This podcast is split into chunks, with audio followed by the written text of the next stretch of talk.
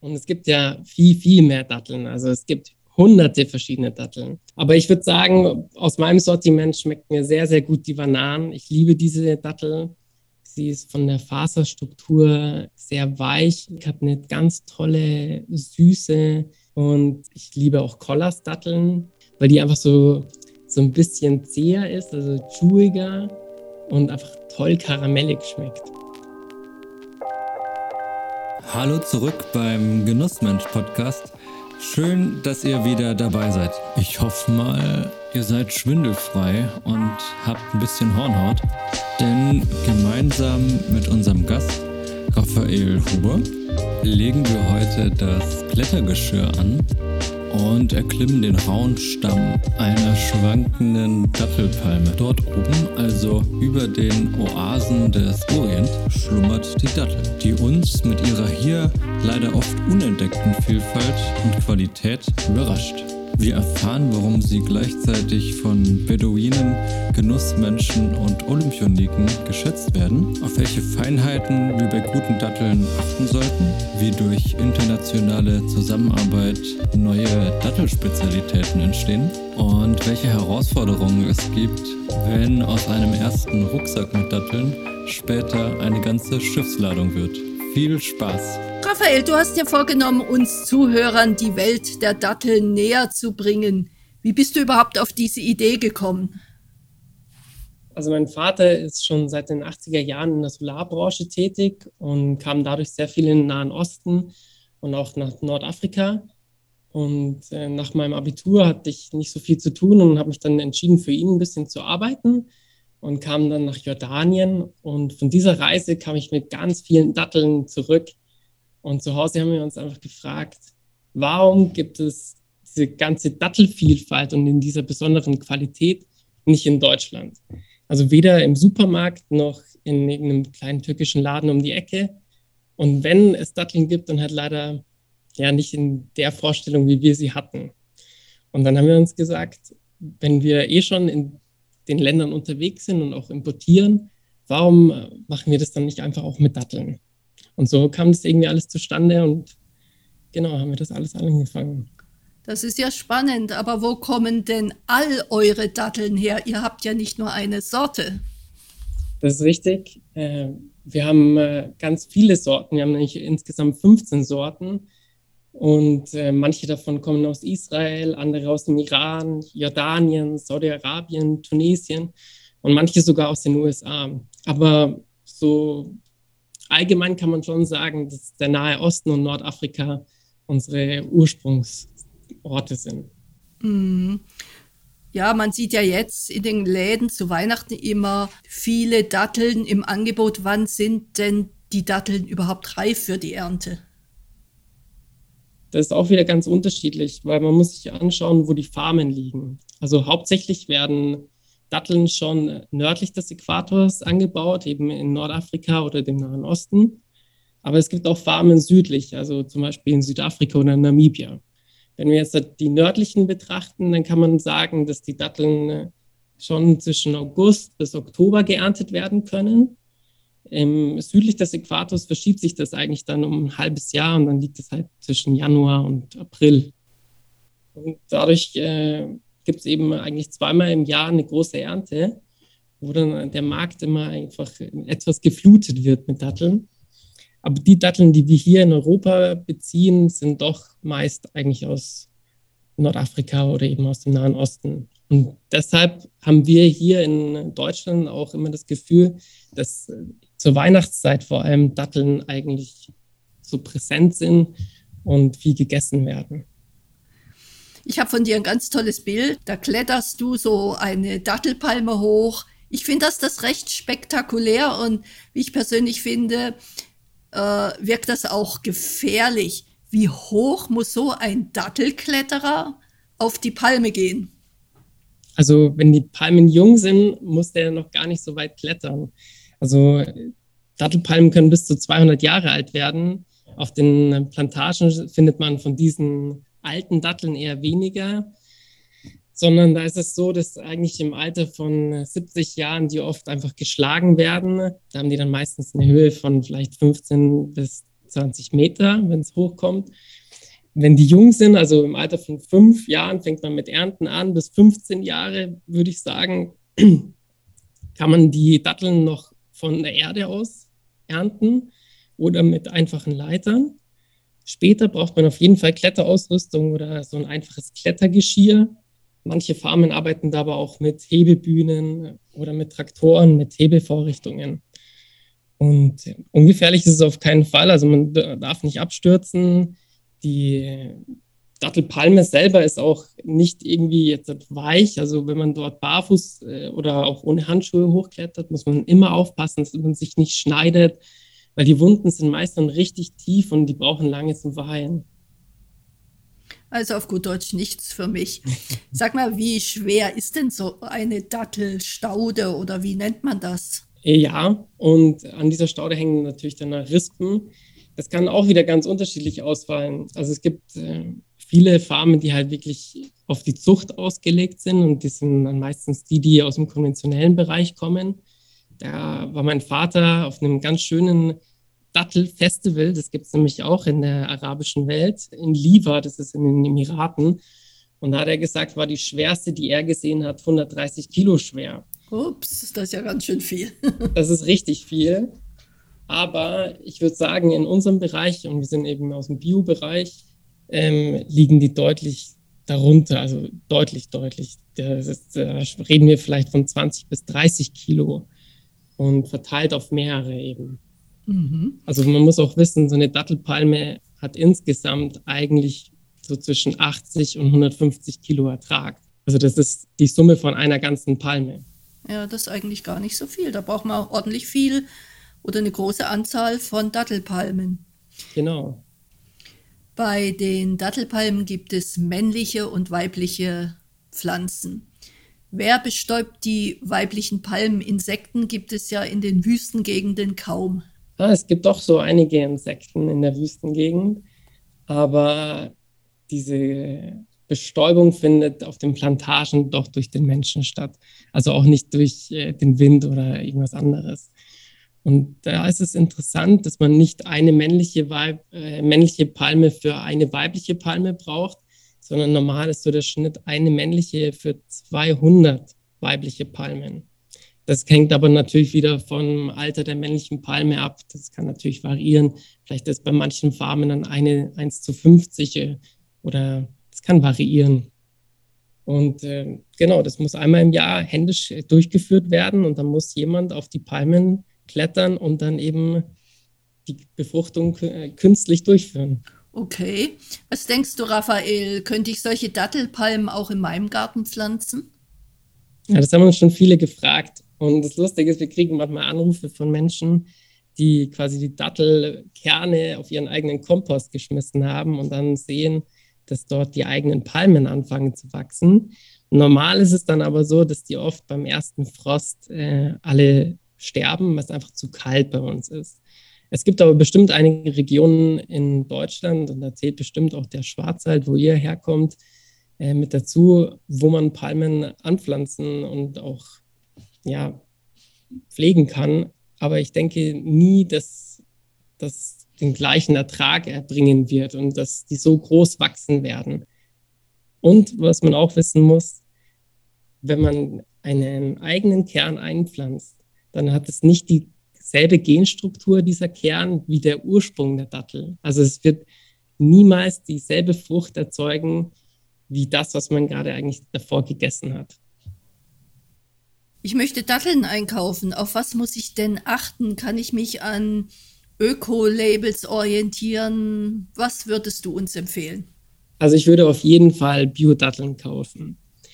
Für mich selber ist es so, also ich sehe das Thema Labels zwiegespalten, denn aus meiner Sicht sind Labels entstanden, weil von Seiten der Industrie vieles nicht korrekt oder ehrlich gemacht wurde und dadurch eben auch Vertrauen bei den Menschen verloren gegangen ist.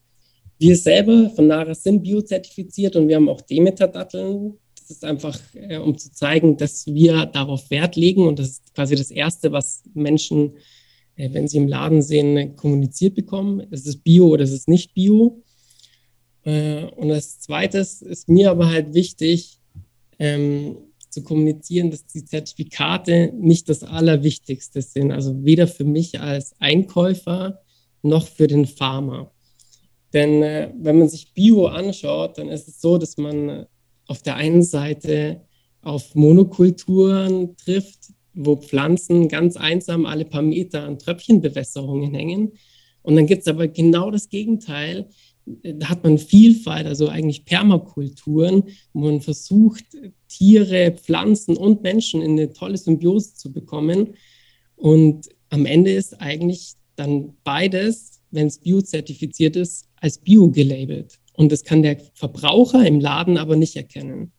Was der Verbraucher aber durch dieses Bio-Label kommuniziert bekommt, ist auf jeden Fall, dass diese Früchte nicht durch Pestizide oder andere Mittel irgendwie verseucht sind. Und das ist mir dann schon wichtig. Und dann sollte jeder Kunde doch zu dem Bio-Produkt greifen. Ja, das ist schon ein erster Schritt. Genau. Und ich möchte auch noch eins sagen. Also so ist es für uns, glaube ich, alle in der Firma. Also Bio ist zwar ein gekennzeichnetes Lebensmittel und wir ernähren uns auch Bio.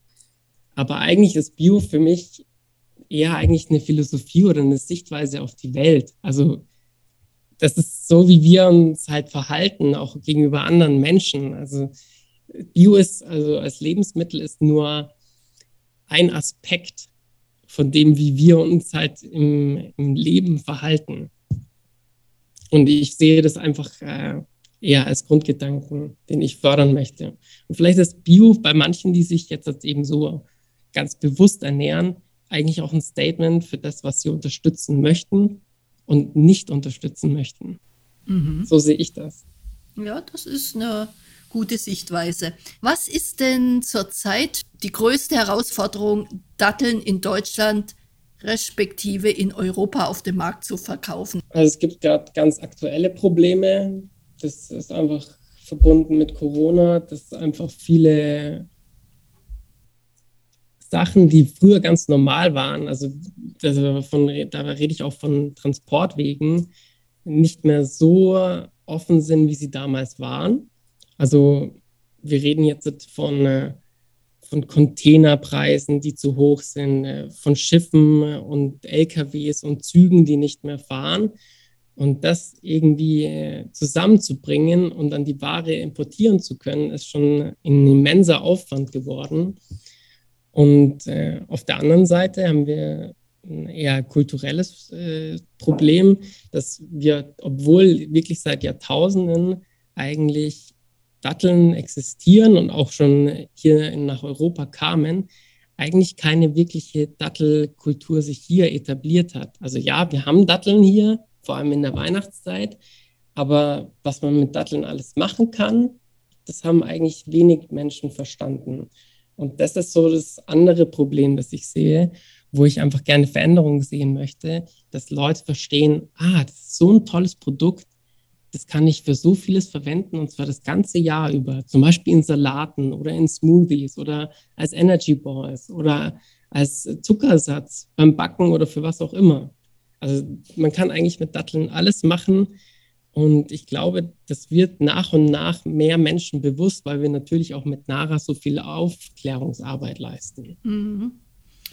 Warum nennt man die Dattel das Brot der Wüste? Das liest man ja sehr oft. Das ist eine gute Frage, weil ich kenne den Begriff, aber ich weiß nicht, wer ihn geprägt hat. Also ich vermute, dass äh, der Begriff schon eher von ja, der westlichen Kultur irgendwie erfunden wurde. Und ich vermute, dass einfach der Begriff deswegen benutzt wird, weil Datteln sehr, sehr viele Nährstoffe und auch Vitamine enthalten.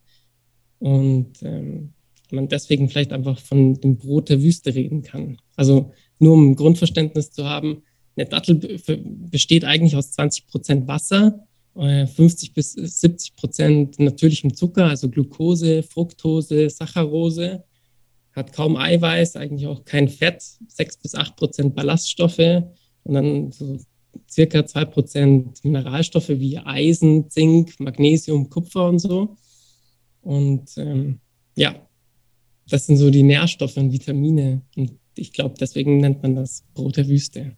Hm, das heißt, man könnte sich theoretisch auch nur von Datteln und Wasser ernähren, oder was meinst du? Also theoretisch könnte das vielleicht klappen. Ich habe dazu noch nie eine Studie gelesen. Ich kenne auch keinen, der das freiwillig, glaube ich, über einen Monat hier ausprobieren möchte. Aber das Schöne ist, dass, dass, soweit ich das zumindest weiß, gehen sehr viele Nomaden oder halt Beduinen nur mit Datteln und Wasser für mehrere Wochen auf Reise. Also die schaffen es ohne Mangelerscheinungen, diese Zeit zu überstehen. Also theoretisch müsste es zumindest für eine gewisse Zeit machbar sein. Tja, die sind ja auch ein beliebter Bestandteil in vielen Energieriegeln. Also das wäre ja auch ideal, wenn man Sport betreibt. Ja, also das stimmt. Also Datteln sind eigentlich ein Hauptbestandteil von Energieriegeln. Und äh, rohe Datteln finde ich immer gut. Also natürlich kann man Datteln auch verbacken.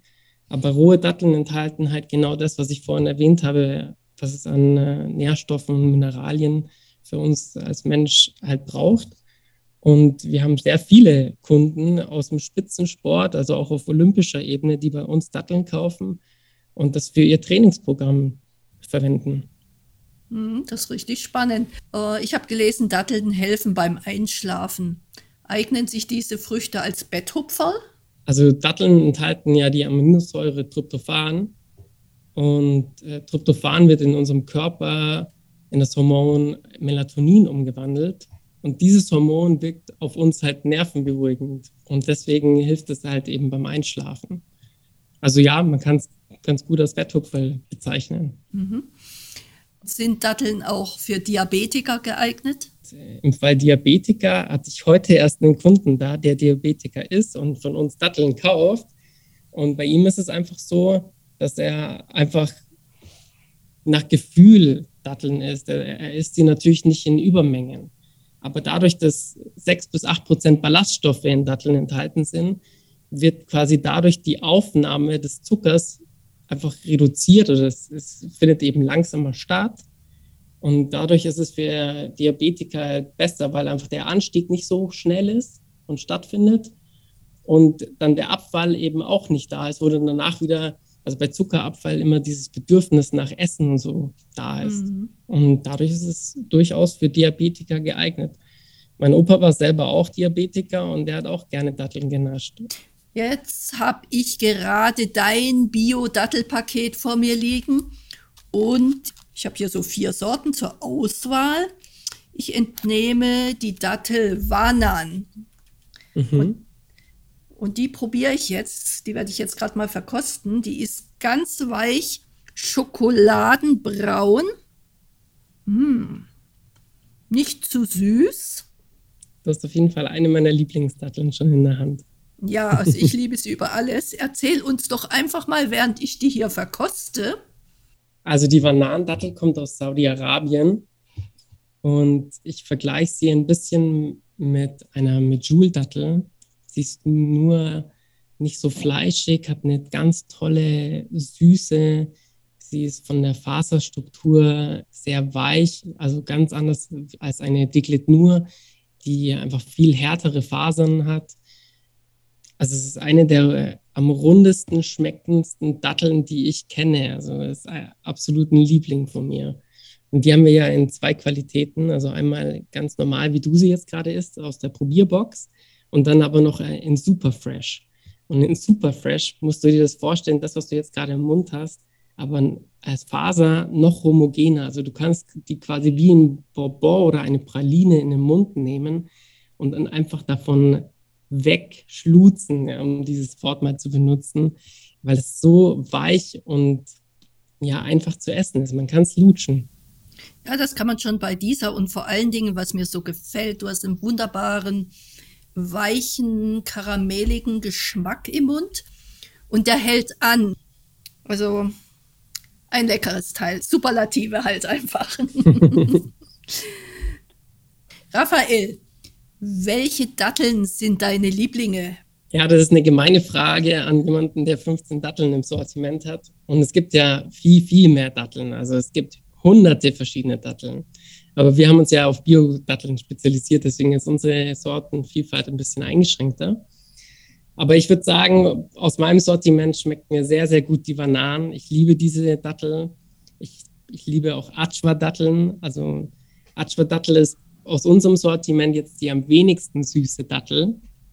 Und äh, ich mag die auch mal zu einem guten Wein essen, weil, also da braucht man auch eher einen Wein, der also weiß sein sollte und auch kräftiger, weil du hast immer noch eine gewisse Grundsüße von der Dattel und äh, da muss es einfach irgendwie harmonieren. Also man kann nicht einfach zwei süße Sachen zusammen essen. Dann wird eine Sache davon untergehen und meistens ist es aber der Wein.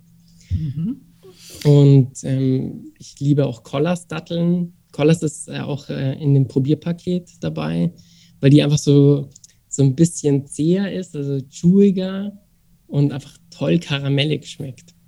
Und wenn es um Heißgetränke geht, also wenn ich Kaffee oder Tee trinke, dann esse ich wirklich mit am liebsten Sukari.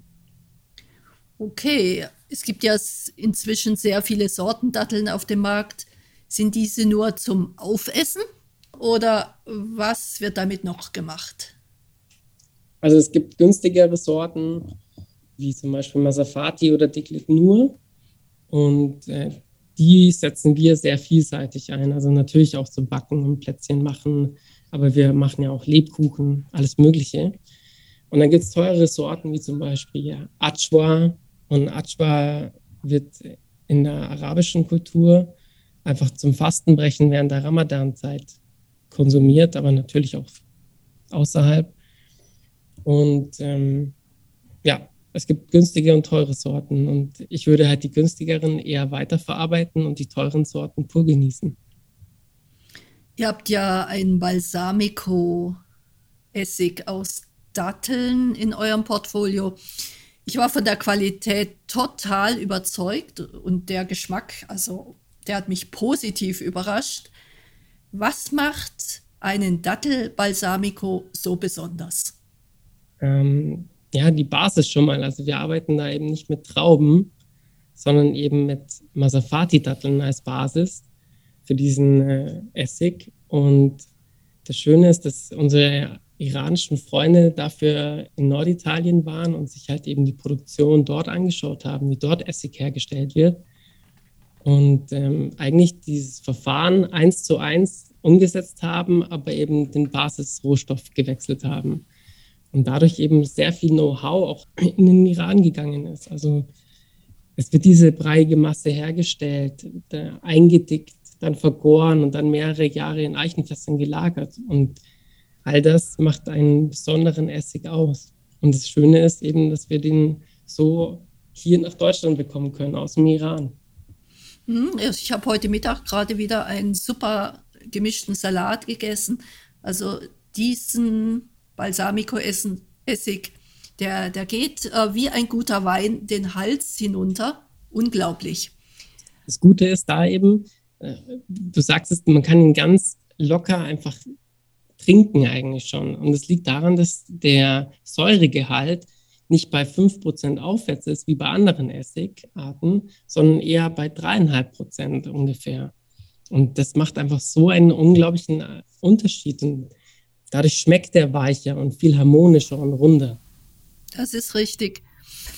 Was muss ich denn zu Hause bei der Lagerung von Datteln beachten? Kühlschrank oder offen im Raum, in einem Teller? Also Datteln sollten am besten kühl gelagert werden. Also wir lagern unsere normalen Datteln bei 4 Grad. Und dann haben wir noch eine zweite Sorte, das sind unsere ganz frischen Datteln, die wir als super fresh bezeichnen. Und die haben wir in unserem Tiefkühlhaus bei minus 18 Grad. Man muss aber auch wissen, dass man Datteln dadurch nicht einfriert, sondern eigentlich nur erstarren lässt, weil der Zuckergehalt eben so hoch ist. Als nächstes sollte man auch noch wissen, dass Datteln hygroskopisch sind, also die können Feuchtigkeit aufnehmen und auch wieder abgeben. Heißt, wenn ich eine sehr, sehr feuchte Dattel habe, die ich trockener haben möchte, dann lagere ich die einfach an einem Ort, der trockener ist. Und andersrum genauso. Also ich kann auch dann damit spielen, wie ich diese Frucht haben möchte. Habe ich jetzt zum Beispiel einen Kühlschrank, der einfach meine Früchte eher austrocknet, dann kann ich die natürlich rausholen, bevor ich sie esse und einfach an einen feuchten Ort stellen, der am besten warm ist. Und dann nehmen die das schön auf und werden wieder feucht. Okay, das sind ja schon mal ganz gute Tipps, die du uns da gibst. Hast du ein Rezept, mit dem ich jetzt meine Gäste begeistern kann? Vorspeise, Drink oder irgendetwas? Ähm, also meine Freundin macht ein sehr, sehr gutes, gutes veganes Früchtebrot mit Datteln. Und das kann ich allen ans Herz legen. Also da sind wirklich nur Trockenfrüchte drin, Nüsse, ganz, ganz wenig Teig. Und wenn man das gegessen hat, dann denkt man sich, wow, also da, da ist kein, kein Zucker drin, also kein Industriezucker und schmeckt trotzdem so wunderbar süß, lecker. Und wie kommen jetzt unsere Zuhörer an das Rezept? Ähm, die können gerne über unsere Internetseite www.narafood.de einfach auf Rezepte klicken und dann müsste das eines der ersten sein, die man aufrufen kann. Super. Im Anschluss vom Podcast gibt es bei uns ja immer etwas zu gewinnen. Was stellt ihr unseren Zuhörern zur Verfügung? Ja, wir haben zwei Mitbringsel für euch geschnürt und äh, die bestehen jeweils aus Dattelprobierpaket 1 und 2.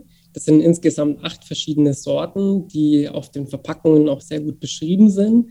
Also man kann sich dann wirklich äh, vorprobieren und äh, während des Probierens lesen und, äh, und schauen, ob man auch das schmeckt, was äh, auf dem Text steht. Und äh, als weiteres haben wir noch äh, einen Dattel-Balsamico-Essig zum Probieren beigelegt, weil wir denken, dass man, wenn man einmal auf den Geschmack gekommen ist von diesem Essig, schwer davon loskommen wird. Raphael, herzlichen Dank für diese Informationen. Es war leider viel zu kurz. Ich hätte dir gerne noch tausend andere Fragen gestellt weil du hast mich wirklich für das Thema Datteln begeistert und ich glaube, unsere Podcast-Zuhörer, die werden ab sofort von euren Datteln schwärmen. Dankeschön, Raphael. Schön, dass ihr noch dabei seid. Das war's auch schon wieder mit der vierten Folge hier beim Genussmensch Podcast. Ich hoffe mal, ihr habt ein bisschen was mitnehmen können. Euch hat es gefallen. Vielen Dank auch an alle Fragenstellenden. Wer von euch diese Woche unser Mitbringsel gewinnt, erfahrt ihr auf Instagram, wo es bald auch ein paar erste Infos gibt zur neuen Folge. Und wer von euch einen Genussmenschen kennt, der hier unbedingt mal dabei sein muss, schreibt uns. Wir freuen uns auf einen guten Austausch. Bis zum nächsten Mal.